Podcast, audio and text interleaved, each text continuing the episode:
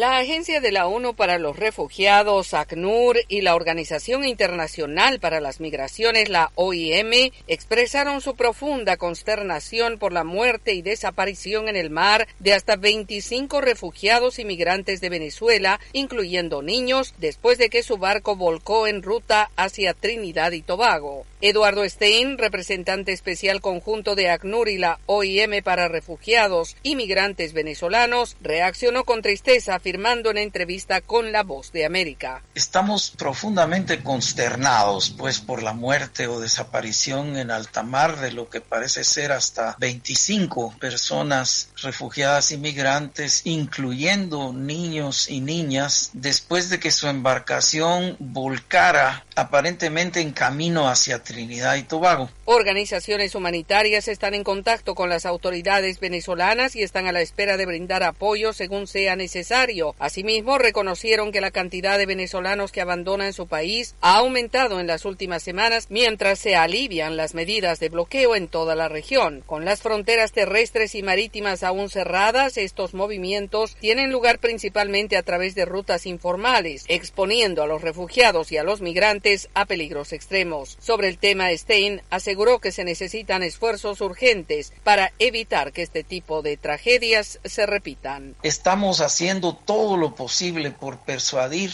tanto a los gobiernos receptores de esta migración como a las propias personas que toman esta difícil decisión de no ponerse en las manos de traficantes y de redes de trata este es el segundo naufragio registrado frente a Venezuela en este año. En 2019 se informó de la desaparición de tres barcos entre Venezuela y las islas caribeñas de Trinidad y Curazao, con la pérdida de al menos 80 vidas. Yoconda Tapia, Voz de América, Washington.